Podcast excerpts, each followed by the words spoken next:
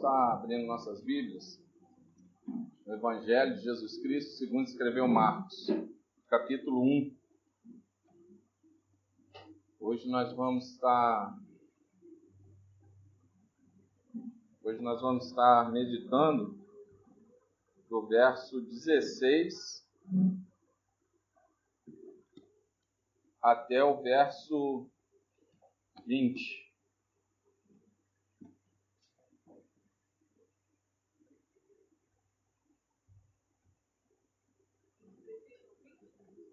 É, capítulo 1, 16 ao 20.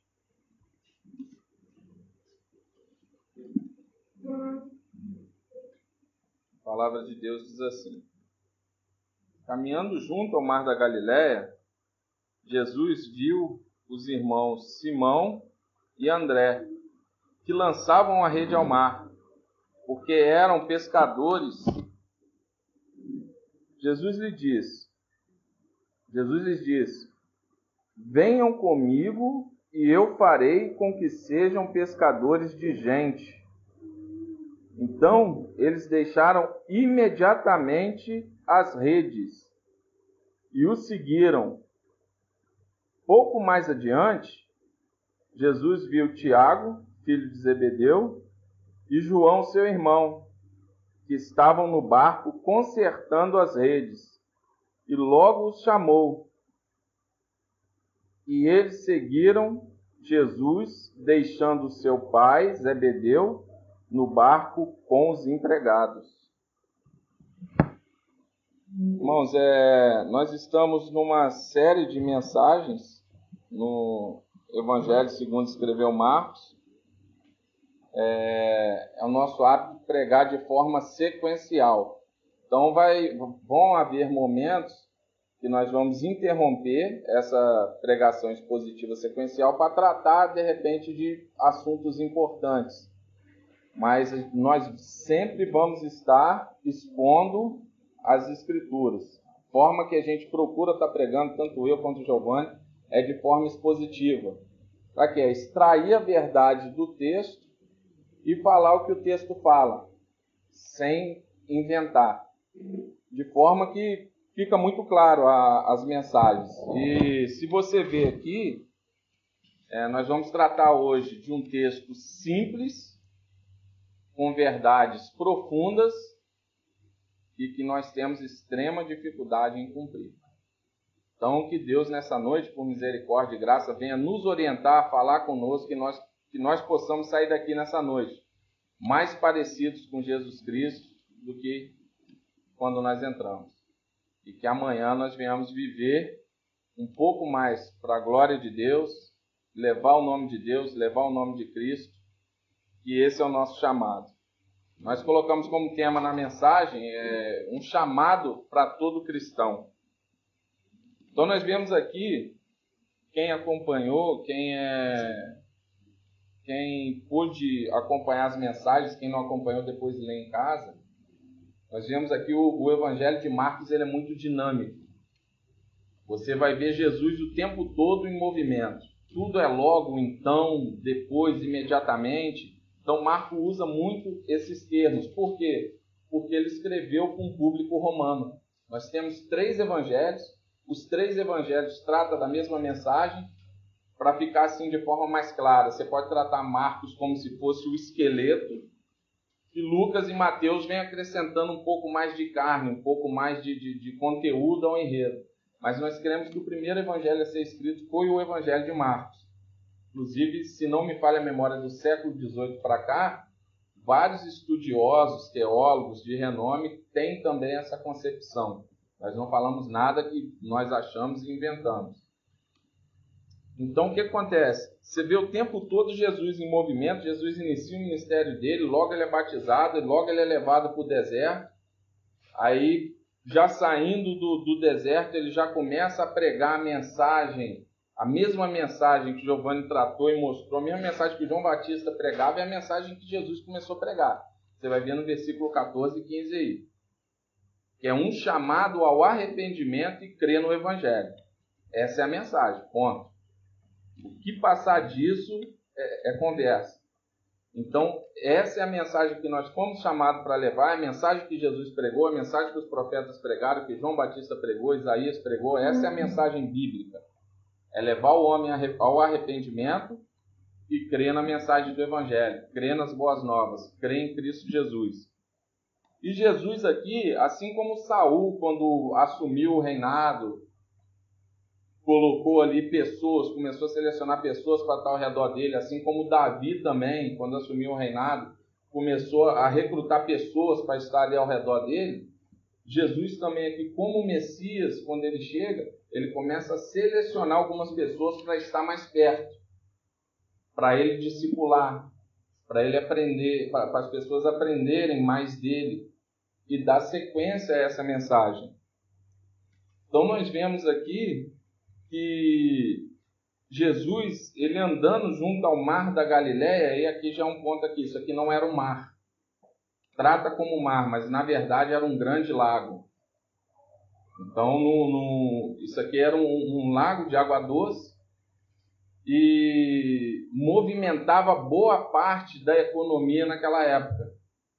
Era uma região muito próspera. Então, provavelmente, esses discípulos que foram chamados aqui, tanto Pedro, quanto André, quanto é, é, Tiago e João, não vou dizer que eles eram ricos, porque os ricos mesmo nessa época moravam em Jerusalém, e muitos deles faziam parte ali do meio religioso, fariseus, saduceus, as pessoas que tinham posse, elas moravam em Jerusalém. Mas o mercado de pesca era um mercado rentável. Então, provavelmente, eles viviam bem. Não eram ricos, mas viviam bem. Era como se fosse uma pessoa hoje que tem um bom emprego, consegue suprir suas necessidades. Mas assim como no Brasil, eram impostos astronômicos. Então você tinha, de forma que, que na, no período de Jesus, em Jerusalém, na Palestina naquela época, você tinha uma classe altíssima e a classe pobre. E dessa classe pobre, quem conseguia viver bem era quem tinha algumas herdades, tinha campo, plantava, e no caso aqui, pescadores. Então, onde ele está passando era uma região próspera. E ah, mas por que você está tirando? De onde você tira essa conclusão?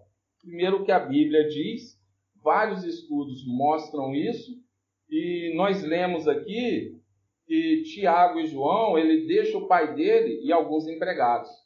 Para ter empregado naquela época tinha que ter grana. Para ter empregado naquela época tinha grana. Haja vista que se você ver um pouquinho antes, a tentação do diabo com Jesus no deserto, ela foi extremamente política. É transformar pedra em pão, é se prostrar e me adorar, eu, eu te dou todo esse reino. Então a tentação do diabo, você imagina só, Jesus cresceu vendo pobre ser humilhado pelo Império Romano. Jesus cresceu vendo o povo passando fome. Então a, a tentativa do diabo era o tempo todo fazer o quê? Criar um rei para esse mundo desvirtuar Jesus da cruz, mostrando para ele, ó, tem uma mensagem mais fácil. É possível fazer o que você quer, resolver o problema desse povo sem cruz. É possível resolver o problema econômico, o problema político sem cruz. De forma que hoje, se Jesus cede aquilo ali, nós teríamos hoje uma vida próspera, um bom rei, só que a dívida que nós temos com Deus não seria paga a justificação não seria feita. De forma que quando nós, nós iríamos passar por aqui bem, mas quando nós morrêssemos, nós iríamos padecer na eternidade. Porque nós tínhamos uma dívida com Deus. Então, o tempo todo, o diabo tentando desvirtuar isso aí. Você vê aqui um dos pontos interessantes: a religião toda judaica, se você olhar lá para o Velho Testamento, ele já apontava para a vinda do Messias. Todos estavam esperando o Messias, mas estavam esperando um, um rei para esse mundo. Inclusive até os discípulos. Quando você vê o Evangelho, os discípulos custaram a entender a mensagem de Cristo. E ele vem, ele não se apresenta para a religião institucionalizada da época. Ele não vai falar com os saduceus, ele não vai tomar benção dos fariseus, ele começa o ministério dele aqui recrutando quem? Homens como eu e você. Pessoas simples. pescadores. Tinham uma condição legal, mas não era. Você vai ver lá em Atos, lá na descida do, do Pentecoste, quando Pedro começa a pregar e tem aquele movimento todo, o pessoal fica abismado. Como é que esse pessoal rústico está falando em outra língua, está falando vários idiomas? Então você vê que eram pessoas simples, aqueles que Jesus chamou. E é o que Paulo fala, né? Depositar o, o, o tesouro do Evangelho em vaso de barro para que, para que a glória seja dele, não nossa. Então nós temos isso. Então hoje, se você parar para analisar, ele chama dois irmãos, aqui no caso aqui Simão e André, Simão aqui é Pedro. Vai ver muito isso na Bíblia o tempo todo. Às vezes um evangelho trata a mesma pessoa com um nome, no outro evangelho já está citando outro. Eles lançavam a rede ao mar. A rede aqui, alguns falam que tinha 6 metros de diâmetro, alguns falam que tinha 3. E numa extremidade dela colocavam pedras e eles puxavam a rede com corda.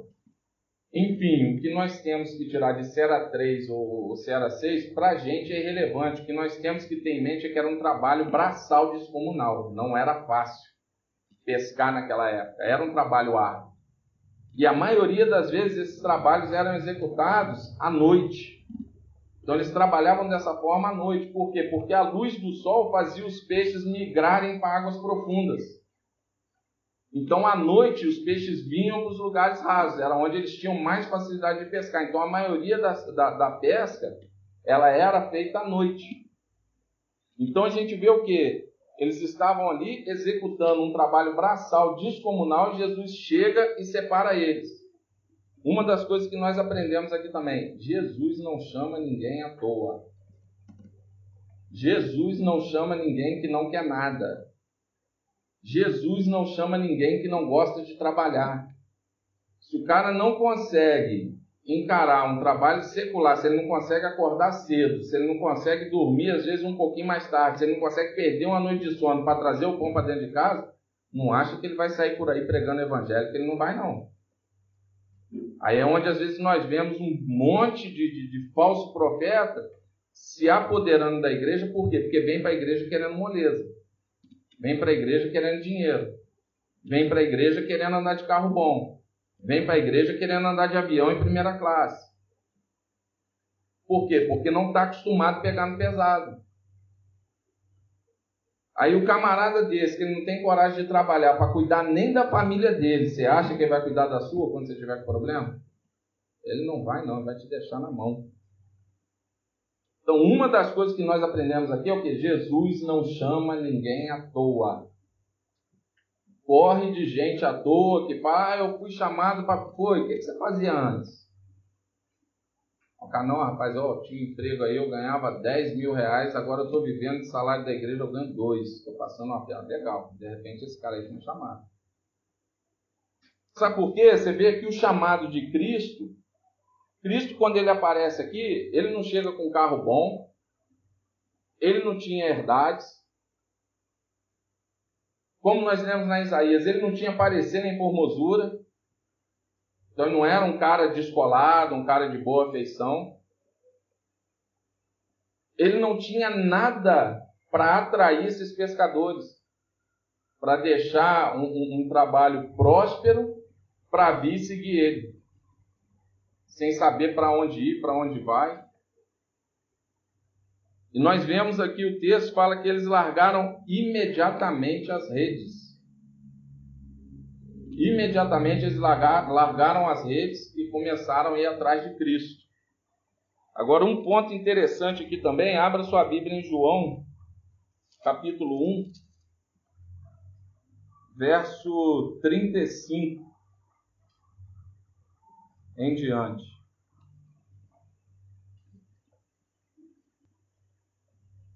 No dia seguinte, João estava outra vez na companhia de dois dos seus discípulos.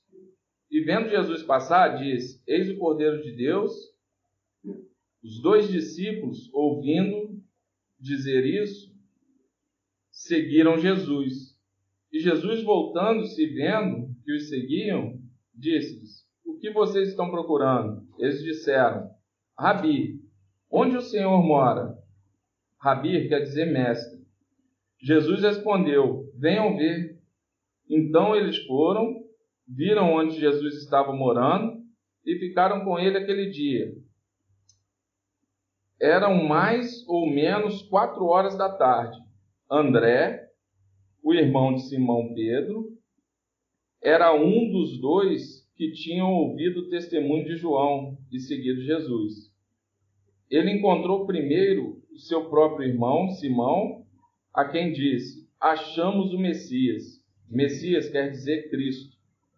E o levou Jesus, e o levou a Jesus. Jesus olhou para ele e disse: Você é Simão, filho de João, mas agora será chamado Cefas. Cefas quer dizer Pedro. Então, esse chamado aqui para o discipulado não foi o primeiro contato que Jesus teve com esses homens. Esses homens já tinham passado algum período com Jesus, foram ver de repente por curiosidade.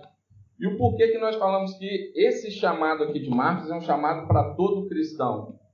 Porque você vê, Jesus não estava chamando ímpio. Jesus estava chamando crente. Então eles já tinham crido em João Batista, eles eram discípulos de João Batista, eles foram atrás para sondar, para ver o que, que Jesus estava fazendo, será que esse cara é o Messias mesmo? Porque hoje o que, que nós temos? Você entendeu o que é o Evangelho, você entendeu quem é Cristo, você está salvo, mas e aí? O que, que você tem feito com esse entendimento? O que, que eu tenho feito com esse entendimento? Tem gente morrendo lá fora, vivendo mal, morrendo mal, se é que tem alguma forma de morrer bem, morrendo mal. Eu e você sabemos qual a mensagem para levar, a mensagem é simples, está no verso 14 e no verso 15.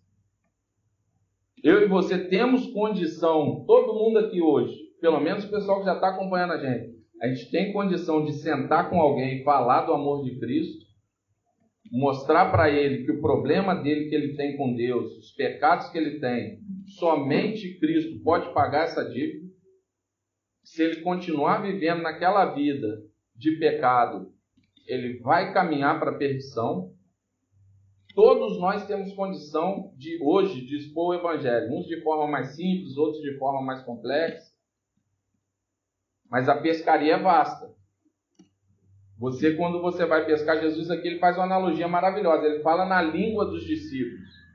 Os camaradas eram pescadores. Ele fala: Vem comigo, eu vou transformar vocês, eu vou fazer vocês pescadores de, de gente, de homem.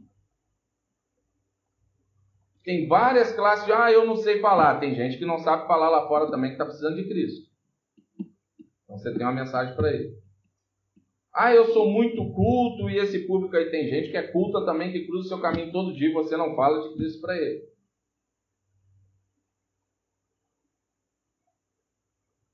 E isso aqui é uma troca. O discipulado é isso. A gente vem, recebe e leva. Não é só você vir, receber e guardar para você. Isso aqui que Jesus está mostrando. Vocês já creem no Evangelho? Agora eu quero, eu quero relacionamento. Eu quero criar vínculo. Eu quero que vocês andem comigo. Eu quero que vocês vejam eu curar o leproso. Eu quero que vocês vejam eu curar o paralítico. Eu quero que vocês vejam eu expulsar o demônio. Eu quero que vocês vejam que eu faço de graça e vocês estão recebendo de graça e vão dar de graça para quem está lá fora. Eu quero que vocês vejam que o filho do homem não tem onde reclinar a cabeça. E isso não é motivo para não fazer. Nós temos que ir falar e pregar.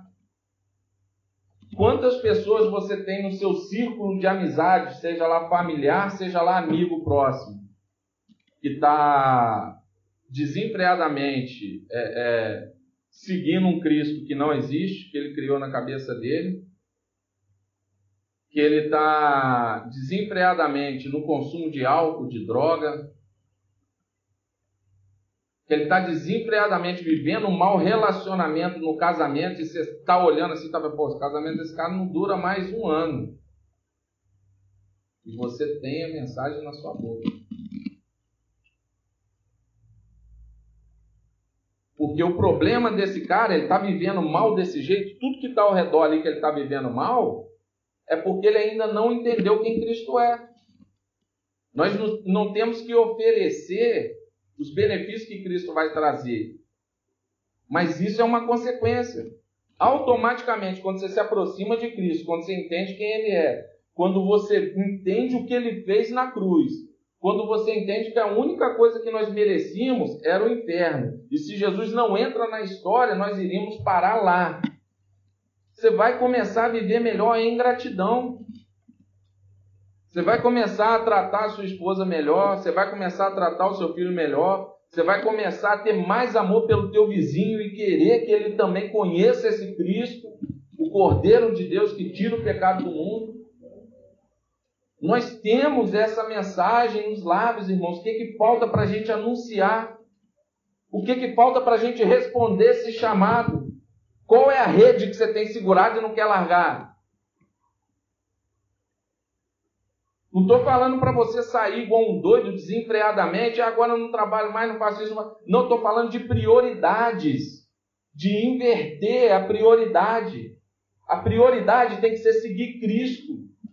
A prioridade tem que ser mostrar Cristo todos os dias. Isso aqui é uma questão de prioridade. Você acha que esses homens não pescaram nunca mais? Eu te mostro lá no final do Evangelho de João, quando Jesus morre, eles voltaram a pescar. Mas a prioridade era o reino de Deus. Isso aqui é um chamado para mudar a mente, para prioridade. O que, que é a prioridade? É o reino de Deus, é a justiça, é mostrar o que Cristo fez na cruz. Então essa prioridade tem que inverter. E quanto conhecimento nós temos, às vezes, ah, eu sei tão pouquinho, sabe nada, irmão. O que você sabe é o suficiente, um pouquinho de pão, farelinho de pão que você tem no bolso, mata a fome de muito faminto lá fora. E a gente tem que vir aqui se alimentar para a gente levar. Porque senão a gente fica igual aquele homem da parábola, que ah, eu recebi, agora o que, que eu vou fazer com esse pão? Eu vou largar meu celeiro. Eu vou guardar, eu vou acumular. Tem gente que está assim, está guardando, está acumulando. Recebe, recebe, recebe, aí chega, não tem coragem de falar de Jesus para um vizinho. Não tem coragem de chegar para a pessoa e falar assim, cara, você está precisando de ajuda? Vamos tomar um café toda semana, eu quero sentar com você, eu quero falar de Cristo para você. É o que Jesus fez com esses camaradas aqui. Ah, vocês já entenderam o evangelho, legal, vocês já estão salvos, legal, vocês eram discípulos de João Batista, João Batista não pregava besteira, legal, mas eu quero relacionamento com vocês, larga a rede, vem se relacionar comigo, vem andar comigo, larga essa idolatria, aquilo que está te segurando, aquilo que está te impedindo, seja vergonha, seja trabalho, seja lá o que for, larga, larga a rede e começa a abrir a boca e começa a falar. Nós temos que largar, nós temos que inverter as nossas prioridades. Você acha que foi fácil para esses homens aqui pegar e largar tudo e começar a seguir? E entender, não, isso aqui é prioridade. Eles demoraram para entender. Mais à frente nós vamos ver Jesus ensinando, ensinando, ensinando para eles. Daqui a pouco eles começam a discutir quem quer ser o maior no reino. Jesus não está prometendo nada que vocês vão largar a rede e eu vou transformar a vida de vocês. Já viu isso aí? Esses testemunheiros? Ah, eu era isso, eu era aquilo, agora eu larguei. Não. Eu estou te chamando para falar de Cristo e não quer dizer que vai ser aceito, não. Muitas das vezes você vai ser rejeitado. Muitas das vezes você vai ser taxado como bobo. Muitas das vezes você vai deixar de ganhar alguma coisa e vai começar a perder nessa perspectiva terrena aqui, se é que você está pregando realmente o Evangelho, porque o Evangelho incomoda. Aqueles que Jesus preparou, que o Espírito Santo prepara para ouvir, legal, ele vai pegar, vai ouvir, vai abraçar. Agora, quem ele não preparou, eles vão rejeitar.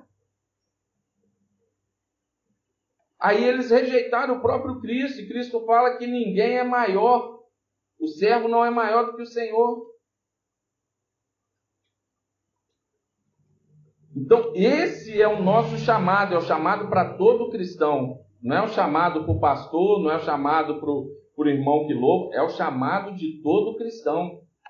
Aí você tem que ver o quê? Qual as dificuldades? O que está te impedindo de fazer isso? Vamos tratar. Ah, não sei falar. Vamos sentar, vamos conversar, vamos aprender. Vamos sistematizar a mensagem do Evangelho de forma que você consiga levar.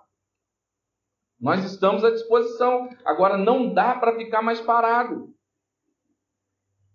E aqui ele fala, Jesus diz: Venham comigo e eu farei. Esse eu farei aqui na Bíblia está ligado à criação. E você vê, ó, eu farei com que sejam pescadores de gente. Então, deixaram imediatamente as redes, seguiram Jesus mais adiante. Seguiram Jesus. Pouco mais adiante, Jesus viu Tiago, filho de Zebedeu. Um ponto importante aqui: na Bíblia tem quatro Tiagos. Você vai ver mais à frente aqui, no, no, quando ele separa os apóstolos. E o que nós estamos vendo aqui hoje é o que? Lá em João, o texto que nós lemos aqui, ali um chamado para salvação. Aqui um chamado o discipulado. O chamado o discipulado é para todo mundo, para todo cristão. E depois ele separa alguns para, para apóstolos, chamado para o apostolado. Nós não cremos em apóstolos para os dias de hoje. Por quê? Porque a igreja ela está estruturada, ela está estruturada na doutrina dos apóstolos. A partir do momento que você fala que tem um apóstolo hoje, ele pode estar escrevendo então. O cânon não está fechado, isso aqui não está fechado. Se eu tenho um apóstolo hoje com a mesma autoridade que Jesus deu para esses aqui, ele poderia estar inserindo mais alguma coisa dentro da Bíblia. Ele poderia estar vindo com novas revelações. Então aqui nós não cremos em apostolado para o dia de hoje. Então aqui nós vemos esses homens, eles têm três chamados. E esse chamado aqui do discipulado é para todos nós. E você vê aqui que eles estavam sempre de forma passiva. É Jesus quem chama, é Jesus quem ensina, é Jesus quem faz eles pescadores de gente. E você, se você olhar aqui pelo texto que a gente leu lá em João com esse aqui, provavelmente aqui já tinha a primeira desistência de Pedro. Porque André, irmão dele, é discípulo de João Batista. Provavelmente, o texto lá não cita, mas provavelmente ele também era discípulo de João Batista. Aí você vê aqui, quando João Batista é preso, que aqui já está nesse contexto, João Batista é preso, eles voltam a pescar. Aí Jesus pega e chama eles para andar com ele, para aprender mais dele, para anunciar o evangelho. Então, qual a diferença desses homens para mim e para você? Eram homens inconstantes. Eles oscilavam o tempo todo. Eles desistiam o tempo todo. A única diferença aqui é a resposta para o chamado. Que você e eu relutam e eles não. Toda vez que Jesus chamava, eles largavam a rede e iam. Jesus chamou. É... Aí é o que? É o que eu estou dizendo, é o entendimento de prioridade. Eles fracassavam, estavam lá, voltava para a vidinha deles lá, Jesus, não, vem, larga a rede e vem. E isso foi até o final, quando você vê que Jesus, quando Jesus morre, eles voltam a pescar. Jesus ressuscita, vai atrás deles lá na praia. Você vai ver lá no final do Evangelho de João. Após Pedro ter negado ele três vezes, após todo mundo ter abandonado, o que ficou um pouquinho mais perto foi João. Mas todo mundo, inconstante. Ah, hoje eu estou, mas amanhã eu não estou. Hoje eu quero, mas amanhã eu não quero. Só que Jesus ia atrás, chamava. E a diferença deles para nós é simplesmente a disposição de atender esse chamado. É um chamado soberano. Você vê que quando Jesus chama, eles vêm, é um chamado soberano. Porém, o ser humano ele tem responsabilidade. Tem muita gente que poderia estar aqui hoje. Ah, por que, que não está? Porque não quis. O ideal de Deus é que a pessoa hoje tirasse o domingo, pelo menos, já que a gente não tira nada. É difícil tirar durante a semana, é corrida, isso, aquilo. O ideal é que nós tirássemos pelo menos o domingo para estar aqui hoje. Adorando a Deus, ceia do Senhor, relembrando aquilo que Cristo fez. Mas nem isso a gente consegue mais. Nem isso, irmãos. Pare e analise. Analise o texto que a gente leu em Isaías, tudo aquilo que Cristo fez na cruz, quem nós somos, a nossa inconstância, quem Ele é. O quanto de gratidão nós temos externado. E muitas das vezes a gente não consegue tirar duas horas no domingo para estar reunido aqui como igreja, adorando a Deus. Então é momento de nós repensarmos, de nós refletirmos aquilo que nós temos feito, a forma que nós temos nos relacionado, a forma que nós temos levado e tratado essa mensagem do Evangelho, que é um tesouro. Os anjos quiseram anunciar, mas não, Cristo deu para nós. É com você, é comigo. Você vai andar aqui comigo, você vai ver, minha, ó, meu, meus filhos têm falha, minha esposa tem falha, eu tenho falha, e não escondo isso de ninguém. Porém, o básico para estar tá aqui falando para vocês eu tenho. Temor, tremor. Entendo que vocês não são ovelha minha, vocês são ovelha de Cristo. O discipulado que eu quero fazer não é para mim, é para Cristo, porque quem chamou vocês foi Cristo. Só que eu não posso deixar de falar. Agora, o que que você acha que te impede de falar? O que está faltando? Você acha que você não tem condição? Ah, eu não tenho condição porque eu errei nisso, eu errei naquilo. Nós erramos todo dia. Mas a mensagem do Evangelho, levar o Evangelho, tem que ser uma prioridade na minha vida e na tua vida. Nós temos que sair daqui com essa mentalidade. E outra coisa, de estar mais junto, de estar mais perto. Isso aqui ó, era para ser uma bênção, mas às vezes se tornou uma desgraça na vida da gente. A pessoa está aqui a, a 100 metros de distância, a gente manda mensagem, mas não tem coragem de ir lá ver como é que está. O que era para unir distanciou. E todos os relacionamentos têm ficado cada vez mais, mais líquido. A gente não quer estar mais junto, a gente não quer mais suportar nada. A gente quer tudo no privado, é o meu. Eu vejo o que eu quero, eu faço o que eu quero. Ninguém mais tem, tem se diluído a vida em comunidade. Por quê? Porque eu hoje aqui, a partir do momento que eu me comprometo com a mensagem do Evangelho, que eu me comprometo a seguir Jesus Cristo, eu sou um com você. Então não tem mais esse negócio, a vida é minha, eu faço o que eu quero, não. Tem que prestar conta para vocês. Vocês têm que prestar conta para mim. Isso é comunidade, isso é discipulado. E sem aquela coisa perversa de querer manipular, de querer oprimir, de querer mandar. Mas nós temos que ter comprometimento, relacionamento um com o outro. Temos que estar mais perto, estar mais junto, aprendendo mais de Cristo para levar essa mensagem. Que nessa noite você possa sair daqui em mente com duas, três pessoas, seja colega, seja familiar, que está ali perto de você, que precisa de melhorar, que precisa de entender quem Cristo é, que precisa de entender a mensagem do Evangelho. Porque só quando ele tiver consciência que ele é um pecador, que tem um Cristo que morreu na cruz por ele, que ele precisa de se arrepender e crer na mensagem do Evangelho, é que ele vai viver bem. Porque aí a perspectiva muda. A gente entende que não tem mais só isso aqui, não é só isso. Isso aqui é só um meio, isso aqui não é um fim.